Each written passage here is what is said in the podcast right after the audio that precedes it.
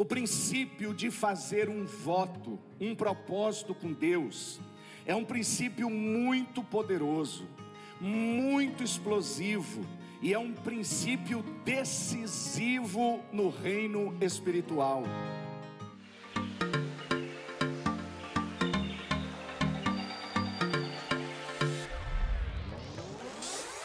Este é o canal de podcast da Paz Church Santarém. Abra o seu coração. Deus quer falar com você a partir de agora.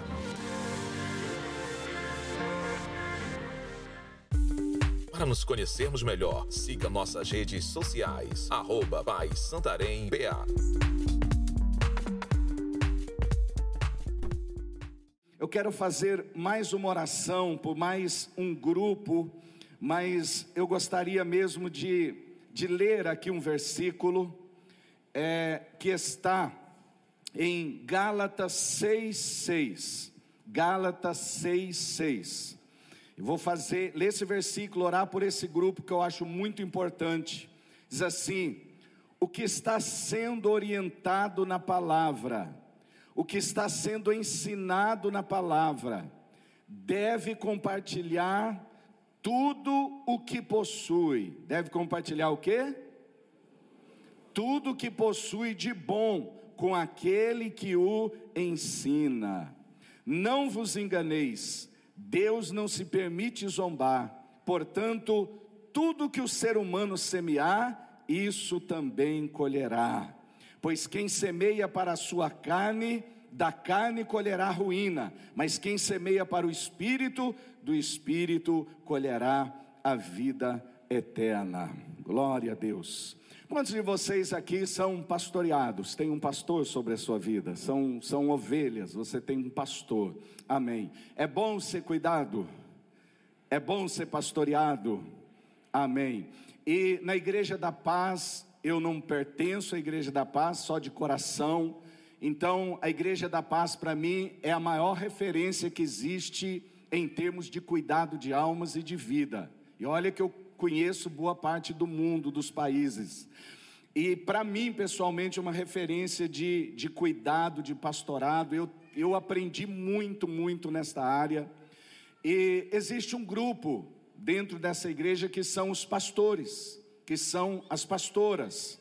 E a palavra de Deus, ela diz assim, segundo Crônicas 20, 20: Crede nos seus profetas e prosperareis. Você pode repetir isto? Então, é, quando a Bíblia fala seus profetas, ela está falando dos seus pastores, dos seus líderes espirituais. E crer no seu profeta é você ouvir o que o seu profeta ensina, é você dar os braços com ele no projeto do reino de Deus, é você não ser uma pedra de tropeço na vida do seu profeta, é você ser um abençoador. Por quê? Porque a bênção que você precisa, que você ora, que você clama, você está nas mãos não mais de Deus, e também não vem direto para você, está nas mãos daquele que Deus escolheu para pastorear você. É uma mensagem que eu dou um seminário sobre isso, explicando que a bênção está na mão do seu pastor. Então, se você sabe que a sua bênção, o seu sucesso está nas mãos do seu pastor, daquele que cuida da sua alma, você deve honrá-lo. É por isso que o apóstolo Paulo fala aqui aos Gálatas: Aquele que é ensinado, que é cuidado, ele deve repartir tudo de bom que ele tem com aquele que o ensina. Tá certo? Então é um princípio, e está dizendo que o que você semeia na vida dos seus líderes, você vai colher muito mais. Que de Deus não se zomba, né? Deus não, você não, Deus não brinca com esse negócio de semeadura. O que você semeia, você vai colher. Então o que eu quero deixar para você, em outras palavras, o que eu quero dizer, não esqueça nesse ano que a sua prosperidade está nas mãos dos seus pastores e, estando nas mãos deles, aprenda a honrá-los. Aprenda a honrá-los, porque bênção Não é um negócio que você pega assim, duro desse jeito. Bênção é espiritual, flui do desejo do líder sobre a sua ovelha. Então, se você é uma pessoa esperta, fala, Jesus mandou ser esperto, fala. Irmão, eu, eu, eu sou esperto nessa área. Então, o que, que acontece? É, se a minha bênção está na mão do meu pastor, eu vou dar um jeito de estar tá na memória dele. Está entendendo? Eu vou dar um jeito, eu não sei, eu sou muito criativo. E eu ensino as pessoas. Dá uma ligada para ele, manda uma mensagem de vez em quando. O pastor, quando alguém liga, ele já só dizendo assim: Deus te abençoe, Deus abençoe, ele me ama, Deus abençoe. Não gasta nada para fazer isso e recebe a benção. Isso é gente esperta. Mas quem é mais esperto ainda, de vez em quando chega para ele, vê a comida que ele gosta, né? pudinzinho, custa baratinho, você leva para ele e fala: Isso é um presente para você. Ah, você vai ficar o dia inteiro na lembrança e no estômago dele, né? E ele vai estar só dizendo: Deus abençoe, Deus abençoe, Deus abençoe. Sei lá, lava o carro dele, pede para lavar o carro. A Bíblia diz que quem dá um copo d'água para um profeta recebe galadão de profeta. Então, quantos copos vai para lavar um carro? né? Então você vai ser muito abençoado lavando um carro. Eu sei que tem lavadores de carro hoje tanta coisa, mas isso é um exemplo que eu estou dando. Fique, na, fique no radar do seu pastor. Honre o seu pastor. Lembre do seu pastor. Lembre que o seu pastor também tem sentimento, que precisa da tua aprovação. Né? Torça pela prosperidade. Uma das coisas que tem que cair na mentalidade, já caiu muito tempo, mas que tem que cair na mentalidade é assim: torça pela prosperidade do seu pastor. Quando seu pastor tiver uma casa boa para morar e você souber, solte fogos de artifício, porque se ele tem uma casa boa, a unção vai vir sobre a tua vida também. Amém? O dia que você vê ele com um carro bom, bonito, solte fogos de artifício, dê glória a Deus, porque se ele tem, a unção vai vir, você vai ter também, em nome de Jesus. Aleluia. Então aplauda o Senhor. Glorifica o nome do Senhor. Você vê o seu pastor com roupas boas, fica feliz, incentiva ele a andar mais bonito e mais cheiroso ainda, porque o seu guarda-roupa também vai ser cheio. O que você semeia, você vai colher. Amém. Então aprenda, né? Tira aquela mentalidade velha que pastor tem que andar na bicicleta velha, morar na beira do esgoto, é, viver como rato. Aí você vai viver igual. Mas quando você é aquela pessoa que torce pela prosperidade do seu pastor, você também prospera, porque a tua bênção está na mão dele. Diga para ele sempre, pastor, compra um carro melhor, uma roupa melhor, pastor, uma casa maior. Estou orando para o senhor prosperar, porque você está semeando incentivo, motivação e você vai receber dobrado na sua vida também, amém? Vamos orar. Eu quero que o grupo de pastores que está aqui e também é, aí da igreja que está embaixo, fica em pé, homens, mulheres, pastores, pastoras, gostaria de orar. Pastor, eu gostaria que o senhor, que é o, o pastor, o profeta maior, viesse aqui fazer oração. Vou concordar com você, em nome de Jesus. Fico até constrangido de eu orar, vendo o profeta maior aqui. Aleluia.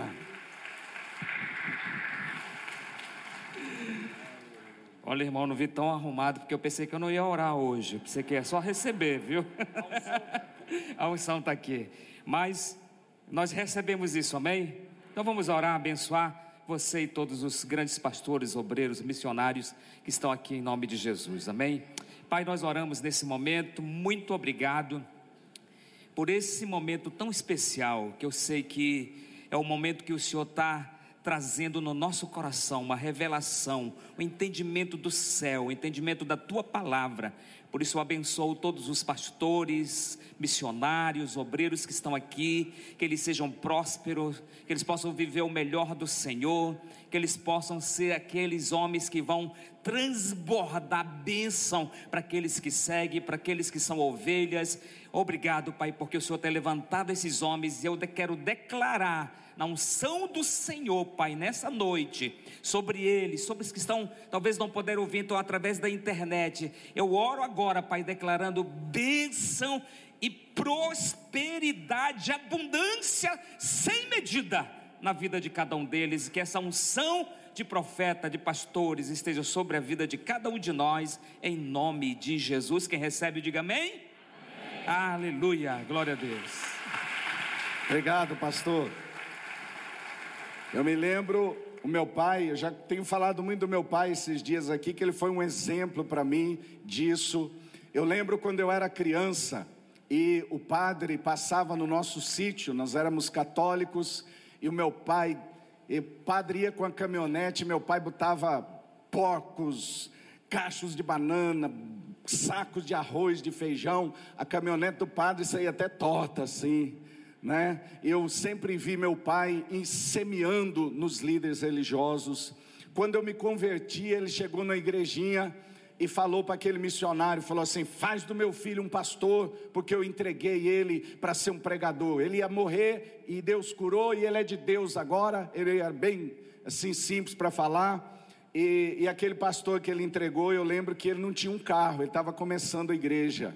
E meu pai também não tinha tantas condições, ele tinha uma pequena fábrica nessa época, mas a primeira coisa que ele fez foi comprar um carro bom e dar para aquele pastor. E Deus sempre prosperou a vida do meu pai. Meu pai partiu desse mundo próspero, deixando bens para nós, os filhos, e ele partiu próspero, mas sempre olhou e investiu nos homens de Deus. Então, eu tenho isso como uma lição. Gosto muito de investir na vida de homens e mulheres de Deus, em nome de Jesus.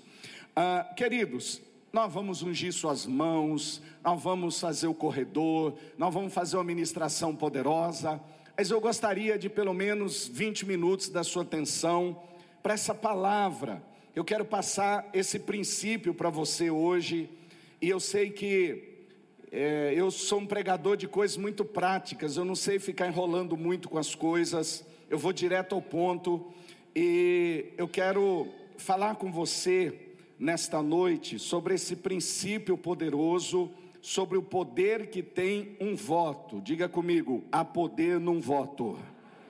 Só as mulheres, só os homens, só os abençoados só os bonitos agora. Eu estava me empolgando, ia falar só os palmeirenses, mas não vou falar isso. Glória a Deus, não vou, vou apanhar aqui. Aí você fica empolgado, já falam as coisas erradas, né? Não tá bom. Só para descontrair. Queridos, o poder de um voto. Abra o seu coração, redobre a sua atenção. É, o princípio de fazer um voto, um propósito com Deus, é um princípio muito poderoso, muito explosivo e é um princípio decisivo no reino espiritual. Fazer um voto, um propósito, é o mesmo que fazer uma aliança com Deus.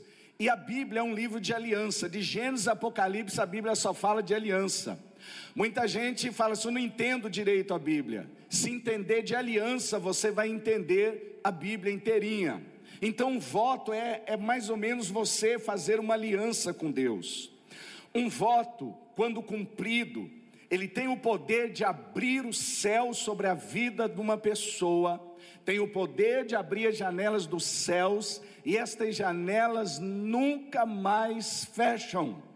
Sabe, Há janelas que elas abrem e fecham numa semana. Há janelas que elas perduram dois mil anos abertas. Por exemplo, Atos 10, Atos dos Apóstolos 10, um centurião chamado Cornélio, um homem que não era crente, que não era judeu, mas que era temente a Deus, e ele fazia duas coisinhas básicas, muito básicas, mas ele não era crente, ele não tinha um pastor ainda, ele ofertava, ajudava os pobres e ele orava. Então, a oração e o dar abre as janelas dos céus.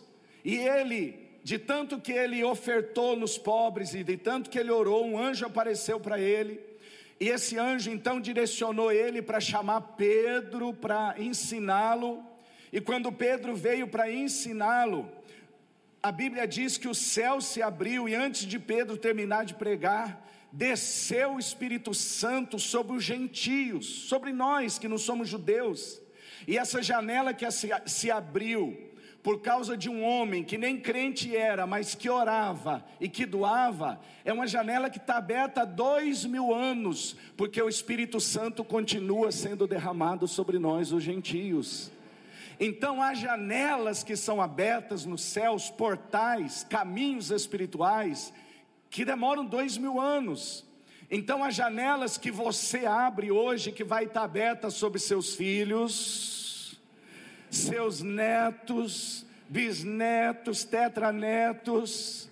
Então, é, pense bem nisso. O voto é uma coisa poderosa, mas assim como uma moeda tem dois lados, o voto é uma chave que pode abrir para nunca mais fechar a porta das bênçãos, mas também, se não for cumprido, ele pode fechar para nunca mais abrir as janelas do céu sobre a vida da pessoa. Porque entenda uma coisa: o reino de Deus não funciona como nós pensamos. A gente pensa que o reino de Deus funciona por emocionalismo, sentimentalismo. A mulher está lá, ai meu Deus, meu marido tem amante, o meu filho está nas drogas, eu estou depressiva, o aluguel está atrasado, ah, eu estou sendo despejada, o gás acabou, misericórdia, Deus. E a gente faz esse drama e acha que Deus ele vai atender. E Deus não atenta para sentimentalismo, emocionalismo, dramas. Deus, ele olha e ele manda os princípios. Lembra o primeiro dia que eu falei que eu estava chorando, fazendo um drama porque eu não tinha um sapato, meu sapato com a boca de jacaré desse tamanho, né? lembra? E eu fui chorar, o Espírito Santo falou: cala a boca, não é hora de chorar, é hora de cumprir princípio, aplica a fé que você vai ter o sapato. E o sapato apareceu. Amém? Então Deus ele não vai vir dizer, ai, coitadinho do cristiano, está chorando porque está tá sendo humilhado, porque não tem dinheiro nem para comprar um sapato. Não, ele vem, para de chorar, pega e, e aplica a fé que eu vou te dar, eu tenho o que você precisa. Né? Eu tenho gás, eu tenho libertação, eu tenho dinheiro, eu tenho tudo, mas aplica o princípio, e o voto, ele é esse princípio. Veja um exemplo simples agora. A maioria das igrejas, ela tem o costume de distribuir envelopes para o fiel trazer oferta. A pessoa pega, ao pegar o envelope, ela está fazendo um voto. Leva para casa, coloca sobre o armário, na gaveta, no meio da Bíblia e lá fica. Às vezes, quando a Bíblia cai, voa envelope para todo lado. Tem gente que tem mais envelope em casa do que a igreja tem no escritório. Aos nossos olhos, essa é uma atitude inocente, parece não ter problema nenhum. Fazer um voto aqui não cumprir, fazer outro ali não cumprir, acumulando voto não cumprido. É, quando eu comecei o ministério em Curitiba, minha mãe, depois de liberta, como eu contei ontem, ela se tornou uma poderosa serva de Deus. E ela tinha um dom de revelação. Só que a minha mãe era uma mulher tímida, assim, quieta, calada. Ela não era esses profetas explosivos assim. E eu tinha um programa de rádio em Curitiba, e ela atendia no nosso escritório, no centro da cidade. E eu falava, ó, oh, minha mãe tem um dom profético, vai lá, que ela pode ser usada para te abençoar. E um dia chegou uma irmã, até a gente ficou amigos depois, e essa irmã chegou para ela lá e falou: Irmã Elza, é o seguinte, minha vida está toda presa, amarrada, e o seu filho falou no rádio que a senhora revela, dá uma revelação aí, o que é está acontecendo? Vai falar isso com uma pessoa tímida. Aí minha mãe falou: ai, mano, não é assim, desse jeito, não é fabricado assim, eu tenho que orar. Não, irmão, ora aí, tem que ser agora. Tadinha da minha mãe fechou o olho e começou a orar por ela e tal, e depois terminou a oração, falou: viu alguma coisa, irmã Elza? A minha mãe, por acaso, quando estava orando, ela viu uma Bíblia cheinha de envelopes. E a minha mãe falou: Ó, eu vi uma coisa, mas não entendo, para mim não faz sentido. Eu vi uma Bíblia cheia de envelopes. Aí ela falou assim: é, Que jeito é essa Bíblia, irmã Elza? Aí a minha mãe explicou como é que ela enxergou. Eu falei: Essa é a minha Bíblia. Arrancou a Bíblia da bolsa e mostrou para ela. E aí, ó, tá cheio de envelope, porque eu vou na igreja A, B, C, D, começo uma campanha de sete semanas, faço só três, pego o envelope para dar uma oferta, não dou, eu estou numa loucura. Aí a minha mãe falou assim: quem sabe são esses votos que a irmã faz e não cumpre, que está amarrando sua vida. Aí ela entendeu esse princípio, não é? Mas vamos aqui a palavra. A Bíblia diz que Jacó, no pior momento da sua vida, fez um voto ao Senhor. Gênesis 28, 20. Olha o voto que ele fez. Veja bem, ele tinha enrolado o irmão dele, ele tinha tapeado o pai dele, ele estava no deserto fugindo para não ser morto, indo para um lugar estranho.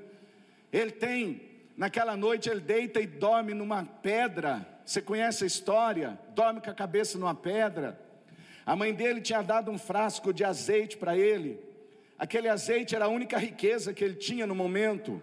Ele acendia uma candeia de noite para o animal não, não atacá-lo Durante o dia ele ia com aquele azeite, e Jacó, então, no pior momento da sua vida, ele tem uma visão, e quando ele acorda de manhã, ele faz esse voto. Ele diz assim: Se Deus estiver comigo e me guardar no caminho por onde eu andar, cuidar de mim, provendo-me pão para comer e roupa para vestir, e se eu voltar são e salvo para a casa de meu pai, então o Senhor será o meu Deus. Esta pedra que hoje coloquei como coluna, ele tinha pego a pedra que ele dormiu de travesseiro, pegou o óleo, fez uma oferta, jogou, enquanto ele jogava o óleo na pedra, a pedra era o altar. Ele jogava o óleo na pedra, ele, ele conversava com Deus e falava isso.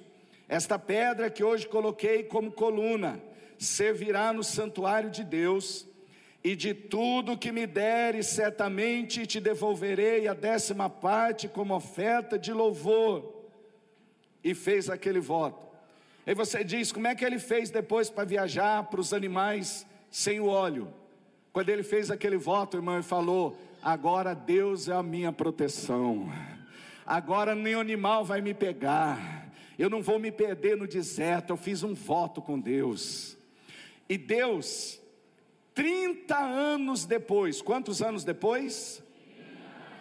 Em Gênesis 31, Deus vem 30 anos depois e diz para ele: Eu sou o Deus que te apareceu em Betel, onde dedicaste uma coluna de pedra em meu louvor e me fizeste um voto. Fizeste o que? Um voto. Irmão, uma pessoa pode esquecer um voto em 30 anos, até em 30 dias, mas Deus nunca esquece, ao contrário do que pensamos, não cumprir votos no reino espiritual, para Deus, é algo muito sério. A Bíblia diz: quando alguém faz um voto e deixa de cumprir, acontece duas coisas no reino espiritual. Primeira coisa que acontece quando a gente não cumpre um voto a gente entrega uma procuração na mão do reino das trevas. A gente dá um direito legal para ele, porque abriu uma brecha. A segunda coisa que acontece é trágica, porque Deus, por causa da Sua palavra, não pode mais ser o nosso cuidador e o nosso protetor. Então, a única coisa que limita Deus, eu falo isso sem medo de exagerar, é a palavra que Ele deu. Então ele diz assim: cumpra os votos, a pessoa não cumpre, o diabo já se liga, eu já tenho direito de entrar aí. Deus, eu imagino, né, que até ele, na hora do nosso sofrimento, Deus levanta e, como bom pai, vem para nos ajudar, mas o, o caramunhão lá fala assim: não, não, não, não, não, não, ele não cumpre a sua palavra, então o Senhor está limitado pela sua palavra, o senhor não pode fazer nada por ele. Se o maior feiticeiro dessa cidade e seus demônios vier contra mim ou contra você, mas Jesus for comigo e for com você, a gente não precisa temer. Mas se o maior feiticeiro dessa cidade se levantar, e Deus não puder ser com a gente, aí, aí eu estou em problemas, aí você está em problemas. E a pessoa que não cumpre votos, ela está por si, ela está sozinho nessa batalha que nós falamos ontem. Eu até nem sei por que Deus dirigiu essa, essa conferência para ser uma conferência de libertação financeira profunda. E nós só estamos começando o ano, e nós estamos passando um pente fino, por isso que esse ano vai valer por sete em nome de Jesus. Aqui nós vemos também em Deuteronômio 23, 22, olha o que diz: Quando fizeres uma promessa ao Senhor teu Deus, não tardes, diga, não tardes, não tardes em cumpri-la, pois o Senhor exige que um voto feito seja cumprido, e é pecado deixar de realizar aquilo que se prometeu a Ele. Sendo assim, se te abstens de promessas e votos, não haverá como seres culpado desse pecado. Contudo, fazei todo o empenho para cumprires tudo que teus lábios prometerem, considerando que com tua própria boca ofereceste voluntariamente tua palavra e teu voto a teu Deus. Quando fizeres algum voto, não tardes em cumpri-lo, porque o Senhor requererá de ti que você cumpra. Quando uma pessoa faz um voto, duas coisas acontecem. Deus não esquece. Deus fala: a minha parte eu vou fazer. E Deus faz, mas Ele espera que eu cumpra a minha parte também. Aí que entra a aliança. E a segunda coisa que acontece é que Deus vai requerer que esse voto seja cumprido. Eu me lembro, alguns anos atrás, que Deus me tocou no coração para dar um carro para um um obreiro da igreja, um pastor. E eu peguei e falei com a minha esposa: eu vou dar o carro. E ela falou: eu concordo.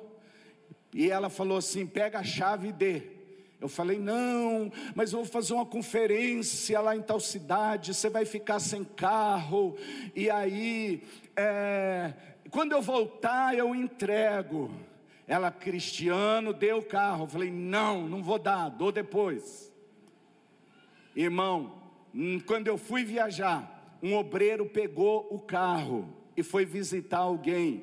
A primeira visita que ele fez foi o poste. Foi muito caro para consertar aquele carro. Aí eu olhei e falei: tome.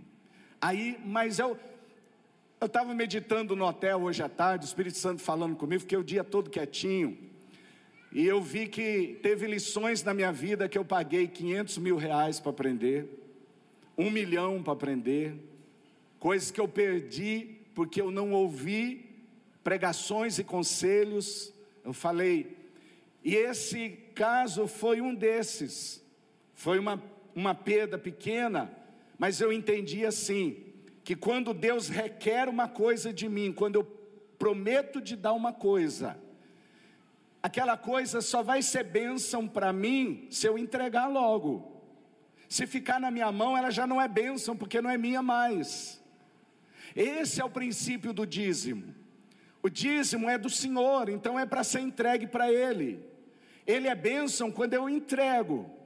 Quando eu não entrego, ele vira doença, ele vira acidente, vira prejuízo na minha vida, porque não é meu, eu tenho que entregar. E assim são outras coisas também.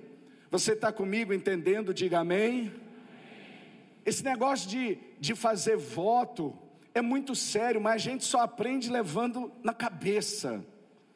Eu lembro que em Curitiba nós nos sacrificamos como igreja para comprar um terreno para construir nossa catedral. Mas foi muito difícil comprar aquele terreno. E eu muito feliz, compramos o terreno, 3 mil e, e, tantos metros quadrados, num bairro bom. E eu já levei toda a igreja lá, fiz um culto, e fiz um buracão no meio do terreno, enterrei uma Bíblia lá, e falei: aqui vai ser a casa do Senhor. Passou-se uns meses, A gente orando como igreja, o Espírito Santo falou: vocês não vão construir igreja lá. Falei, uau, não é. E Deus confirmou por várias pessoas. E aí eu fiz aquela precipitação. Eu não fui orar primeiro. Ah, posso fazer um culto consagrando. Eu já peguei, já fui, já fiz. Irmão, nós conseguimos mais tarde comprar um outro terreno onde realmente nós construímos hoje a catedral. Só que eu precisava vender lá, eu entendi que aquele terreno Deus pediu para a gente comprar como uma poupança, para a gente levantar a outra. Aí eu botei a venda e não vendia, não vendia. Anos ali não vendia, não vendia, ninguém comprava, não vinha nem uma proposta. Eu falei, um negócio difícil desse tem alguma coisa errada. O terreno é bom, bem localizado, grande, mas ninguém, nenhuma proposta. Fui para oração. Quando eu estou orando, o Espírito Santo fala no meu coração: Você prometeu que iria construir uma igreja ali, enterrou uma Bíblia lá, fez uma aliança, um propósito, um voto. É por isso que não, ninguém cumpra. Aí eu, aí eu fiquei, falei, Deus, e agora? O Espírito Santo falou assim: faça uma oferta de remissão, oferta profética de remissão. Eu falei, o que é isso, Senhor? É uma oferta que você vai fazer com o intuito de anular esse voto que você não pode cumprir mais. Aí eu peguei e levantei uma grande oferta, não dei nem na nossa igreja, fui num outro ministério, passei ainda mais oficial aquela oferta, entreguei. Não passou um mês, o corretor ligou e disse: tem uma proposta, e é boa, vendemos o terreno. E aí eu fui, eu falei, não, quero ver quem que comprou esse terreno e tudo. Fui conversar com um homem, um investidor. Eu falei, o que, que o senhor vai fazer lá? Ele falou, não sei. Mas o senhor comprou um terreno caríssimo desse, não sabe o que vai fazer? Não sei, eu passei lá em frente, me deu uma vontade de comprar, eu vou pensar no que eu vou fazer.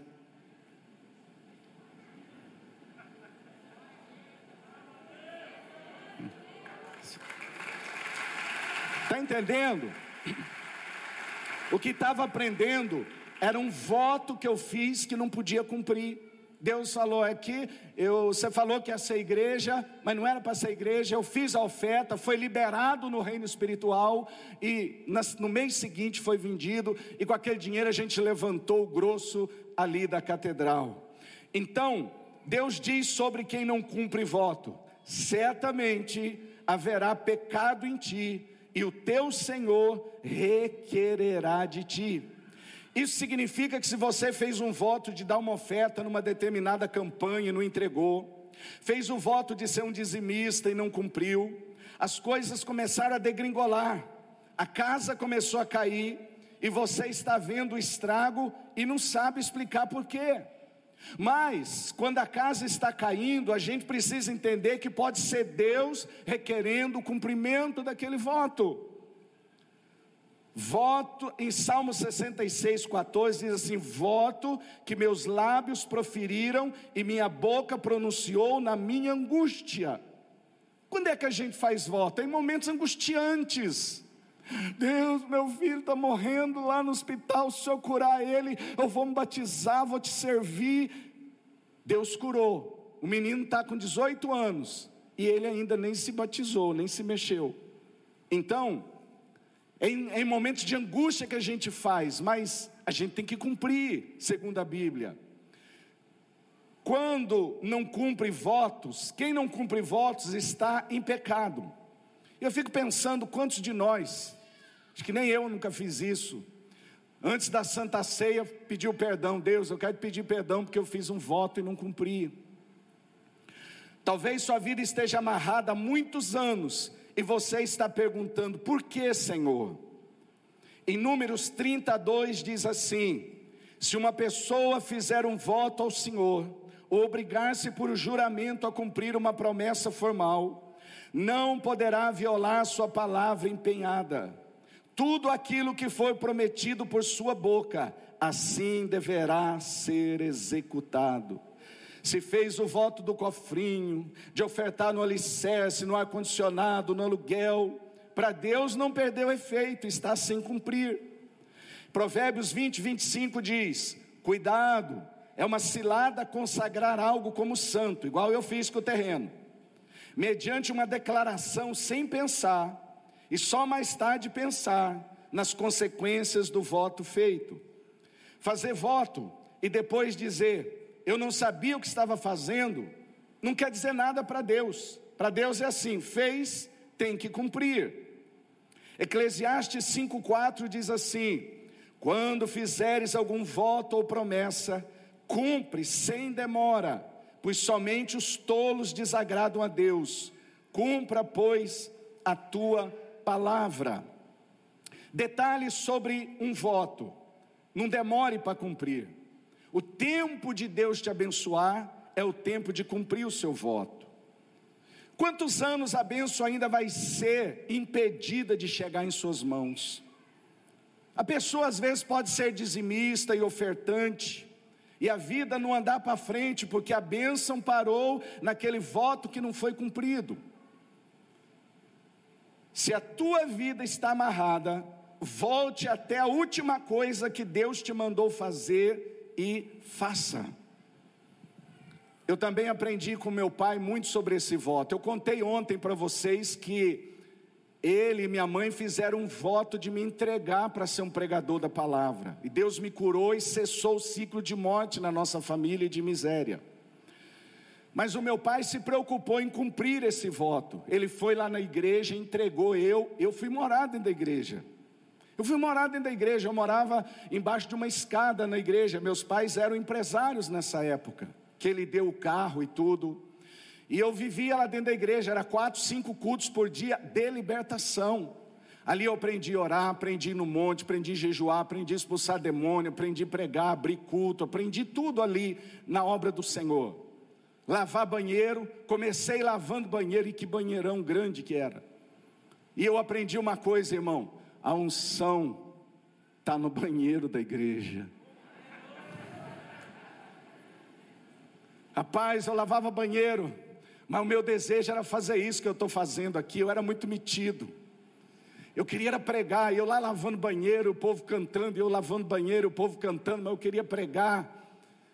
E, e um dia o pastor, acho que deu dor de barriga nele, me olhou assim e falou: Vem me substituir aqui. Eu subia, hoje eu começo a minha glória. Pior coisa é o orgulhoso. Primeiro, para Deus te usar, Ele tem que quebrar o teu orgulho. Gente, eu olhei aquela multidão, igual estou olhando para vocês. Uns 15 minutos depois o pastor chegou e eu estava lá assim, sem falar nada. Pensa que é fácil. Aí eu fui mais para o monte, mais para oração, mais para o jejum. Já jejuava porque não tinha o que comer mesmo. A gente só comia ovo, irmãos. Os irmãos, tadinhos, só dava ovo para a gente. Era ovo mole, ovo duro, ovo cozido, ovo frito, ovo doce, ovo mexido, ovo sem mexer. E aquilo dava uma crise de. Como é que é o negócio do ovo lá? Na, na gente que eu tinha pesadelo com ovo gigante. Você viu a, é, aquele da arca perdida, que tem uma bola correndo atrás dele? Eu era um ovo de noite assim. Eu acordava suado e tinha mais dois obreiros que moravam comigo. E eu falava, Zezinho do céu, tive um pesadelo com ovo, deve ser um demônio. E ele falou assim, aí tinha um outro, J. Paixão, falava, esquenta não, Cristiano, amanhã o sonho vai ser com a super picanha. Que ele queria dizer que algum irmão ia trazer picanha para nós. Mas é um tempo que eu estava cumprindo o voto do meu pai, que ele fez, mas que também que eu queria, eu sentia chamado. E aí, é, um dia, Deus foi ensinar a expulsar demônio. E aí eu, o pastor tinha mandado todos os obreiros para outras igrejas, estava começando, só estava eu, lavador de banheiro. Aí ele chamou eu de novo, vem cá, Cristiano. Quando ele levantou a mão e orou, irmãos, caiu uns 50 endemoniados. E ele não tinha ninguém para ajudar. E ele só olhou para mim, ele achou que eu já era formado. E ele olhou para mim e falou: Cristiano, eu vou por aqui, você vai por ali. E eu também não sou tão bobo assim, né? Porque hoje os pastores, olha o pastor Luiz, né? Amado, né? Querido. Antigamente era sargentão. Vai por ali que eu vou por aqui. E eu fui fazer o quê, né? A primeira que eu vi foi uma senhora assim, incorporada, tranca-rua. E quando eu fui pôr a mão nela, aquele tranca-rua falou: Quem é você? Eu falei: Eu sou cristiano, muito prazer. Até estava com prazer de. Ela, ela, ela assim, com aquele olho fechado, só falou assim: Eu só saio daqui com missionário. Eu falei: Deve ser conhecido dele. E eu então saí correndo assim, cheguei nele, ele estava expulsando um mais brabo ainda. E eu falei, pastor, pastor, quando ele olhou o que ele estava expulsando, já passou a unha nele assim, correu sangue. E ele olhou para mim e falou: O que foi? Eu falei: Tem um lá que acho que é conhecido seu, só quer sair com o senhor. Aí ele: Vai lá, rapaz, expulsa em nome de Jesus, seu molenga. Cara, faz tudo comigo, mas não grita comigo gritou com, hoje eu estou convertido, tenho andado com o pastor Luiz, gritou comigo, sobe o sangue, sou muito calmo, mas gritou, pá, aí eu já fiquei com ódio daquele demônio, fui lá, grudei a mulher, quase quebrei o pescoço, você sai daí, o pastor já brigou comigo, agora o negócio é pessoal, vai embora, rapaz, eu estava cumprindo o voto do meu pai. Pensa que é fácil cumprir um voto? Não é. Agora o pastor falou: você vai visitar os doentes agora. Eu falei: tá bom. Eu gostei, porque a gente tinha que, que comer, né? Tinha visitar, tinha uma comidinha. Aí eu era magro que dava dó. Meu paletó tinha uma lista só. Aí toda pessoa que orava morria. Eu chegava no hospital, fazia igualzinho o pastor principal. Olhei para um velhinho um dia, falei: em nome de Jesus, só vai sair daí, vai viver muitos anos, vai curtir a vida. Eu saí dali, ele morreu. E quando falava que o cristiano ia, as pessoas falavam: não, ele é o anjo da morte. Pensa que é fácil cumprir voto? Não é fácil. Mas você tem que perseverar. Eu estou aqui hoje. Depois de muitos arranhões de demônios, depois de muito morto pela frente, né? Mas a gente aprende assim, por isso que eu digo: a unção está em servir, está no banheiro. Mas um dia eu chego em casa todo animado. Meu pai tinha sido um homem milionário, muito rico, e nesse tempo ele tinha perdido tudo. E ele alugou uma casa, e quando eu chego, da igreja feliz para contar tudo isso para o meu papai, para minha mamãe, ficava horas contando quantos demônios pulsava e tal. E ele está na porta com o dono da casa. O senhor pague o aluguel. O senhor pague esse aluguel. O senhor é um homem desonesto. E eu vi meu pai, um homem de honra, sendo desonrado. E eu então falei assim: falei assim, pai, eu vou, eu vou parar com tudo, eu vou trabalhar, eu não quero ver o senhor sendo desonrado assim, meu salário paga esse aluguel. Meu pai olhou para mim e falou: A vida é assim, um dia você está bem, outro dia você não está, mas você fiz um voto, te dei para Deus, vá para a igreja fazer a obra de Deus, porque quanto ao aluguel, Deus vai prover. Sabe, às vezes a gente tem que ser radical para cumprir. Todo ano eu vi meu pai ficar 40 dias sem comer carne, desde que eu me entendo por gente, até quando ele partiu. E eu pensava que era um costume que ele trazia de outra religião. Mas mesmo depois que ele partiu, eu conversando com a minha irmã, ela falou assim: ela falou assim, Cris, você sabe por que, que o pai fazia aquilo? Porque quando ele tinha 17 anos, a mãe dele morreu, o pai era alcoólatra, e ele tinha um monte de irmãos passando fome, e eles viviam no cabo da enxada e passavam fome. E o nosso pai fez um voto dizendo: Deus, se o Senhor botar comida na mesa para os meus irmãos e a gente não passar fome, eu vou fazer um voto de pelo resto da vida não comer carne por 40 dias. E Deus abençoou, honrou o voto do meu pai. Todos os irmãos cresceram e prosperaram, todos. Aí meu pai nunca quebrou aquele voto. Havia gente da família que às vezes ele ia visitar e ele estava já assim, velhinho e, e não comia carne, não tinha proteína, ele ia ficando amarelado assim, deixava a barba crescer e ele chegava e falava: Faz um ovo aí para mim. Aí, o que acontecia? Tinha, tinha parente que moía a carne botava no meio do feijão para ele comer. Tem gente que vai tentar estragar você de cumprir seu voto. Aí você que fez o voto, você que tem que ter força para cumprir aquele voto. E ele foi um homem de honra. E finalizando aqui, você olha para mim e diz: Você falou tanta coisa do Velho Testamento, Cristiano, mas e no Novo Testamento? Poderíamos ir para mais dois dias aqui, e que bom se tivéssemos, mas basta você olhar para Ananias e Safira. Como é que no Novo Testamento, no tempo da graça, o Espírito Santo agiu?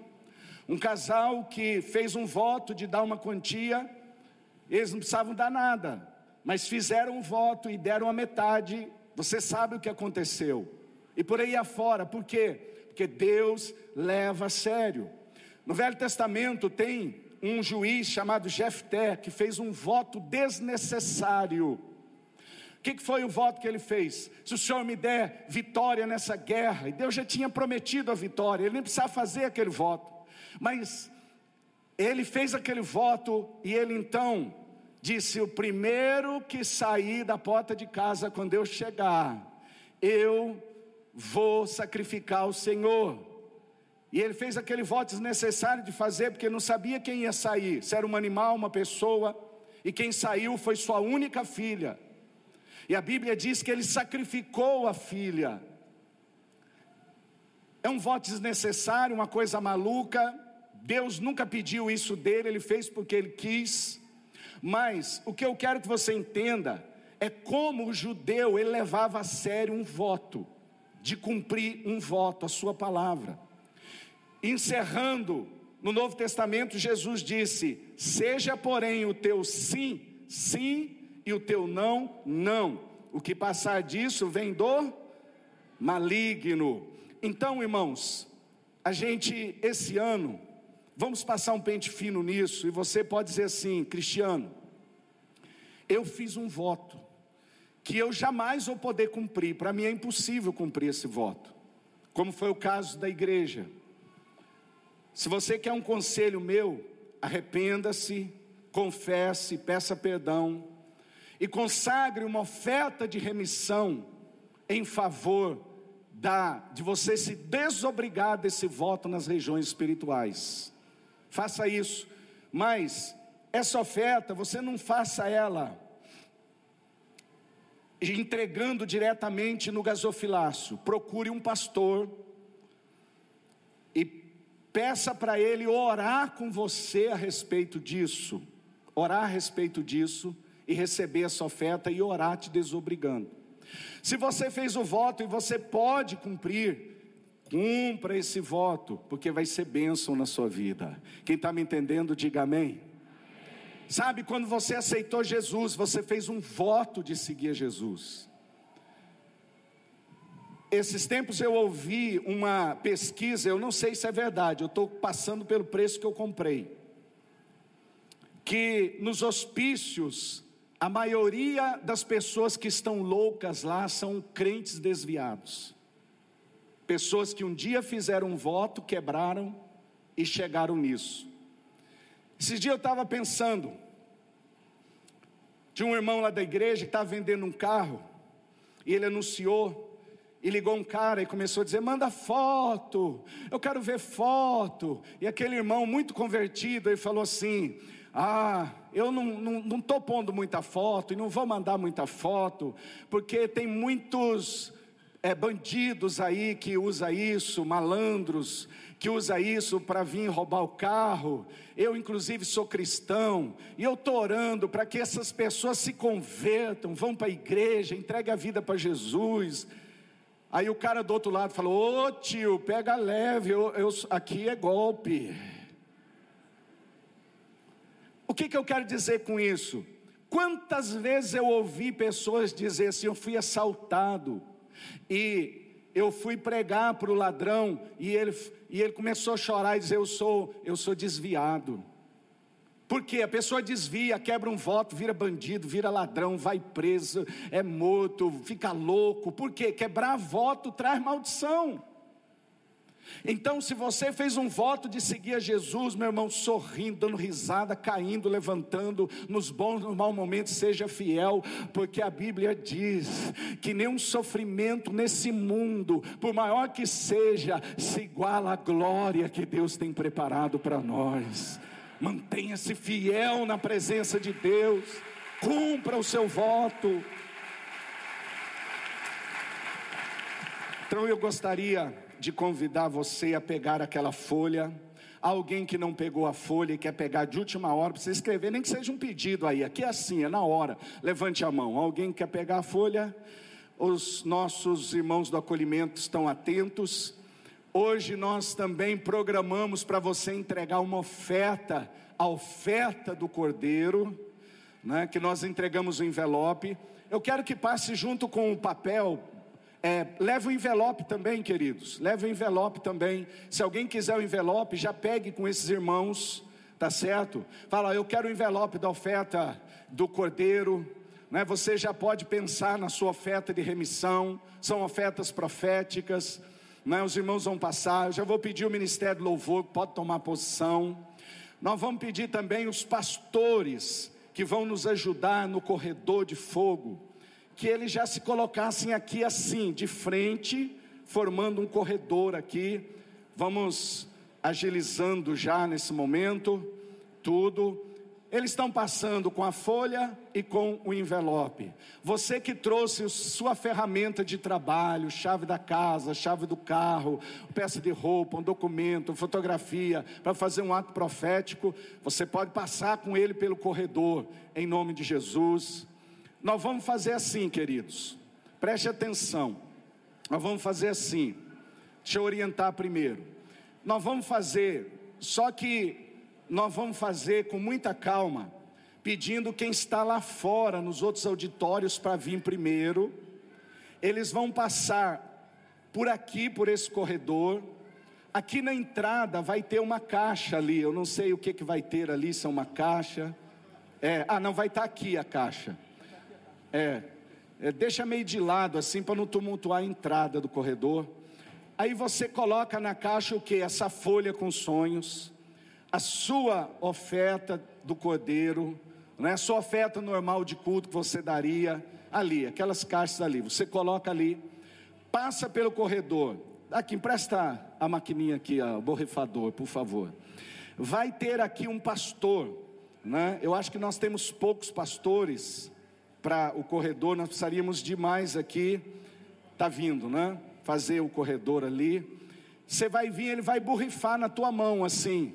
Você já pega e faz assim, ó. Eu me unjo em nome de Jesus, eu recebo. Bota na cabeça a unção, porque esse óleo representa o poder de Deus sobre a sua vida.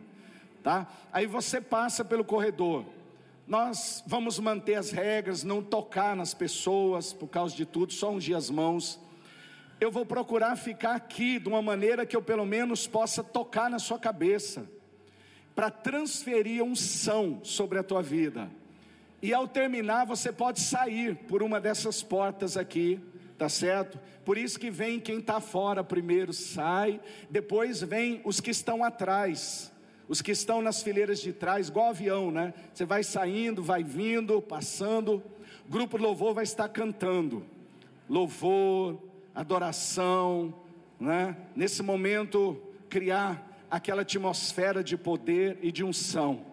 Então, vocês entenderam? Digam amém. Nós vamos precisar de mais gente aqui, talvez bastante gente. Quem está no corredor, eu já vou pedir ali.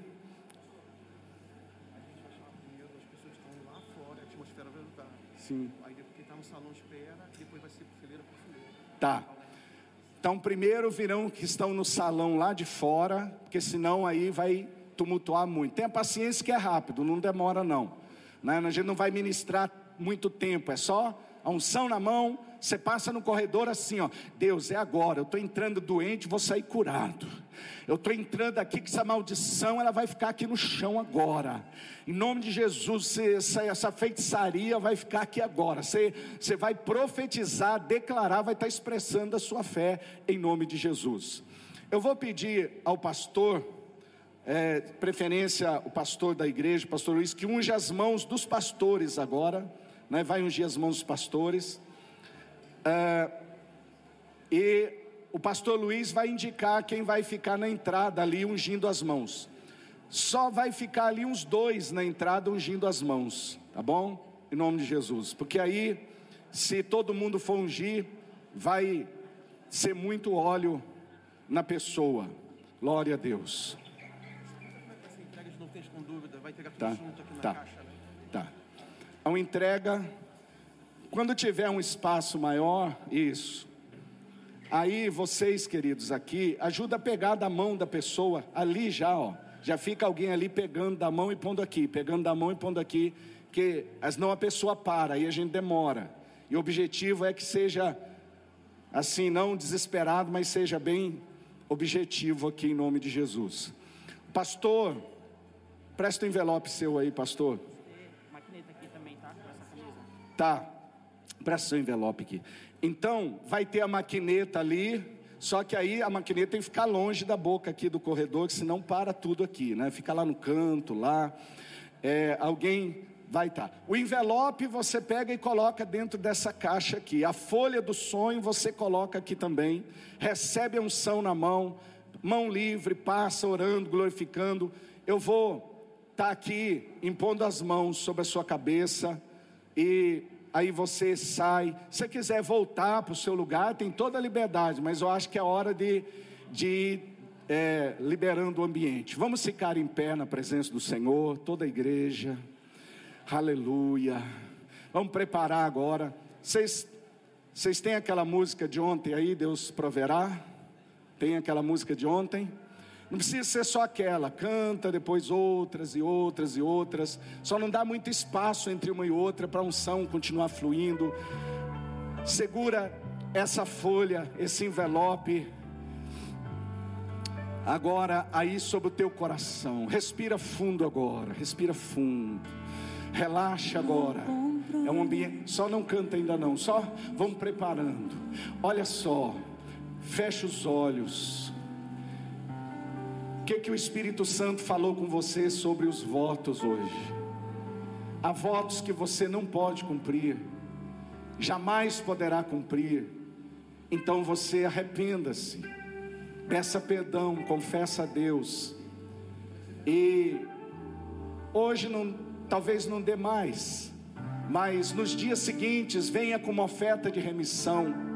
Procure um pastor e fale: Isso aqui é minha oferta de remissão por causa do voto que eu fiz e não posso cumprir. Entendeu isso?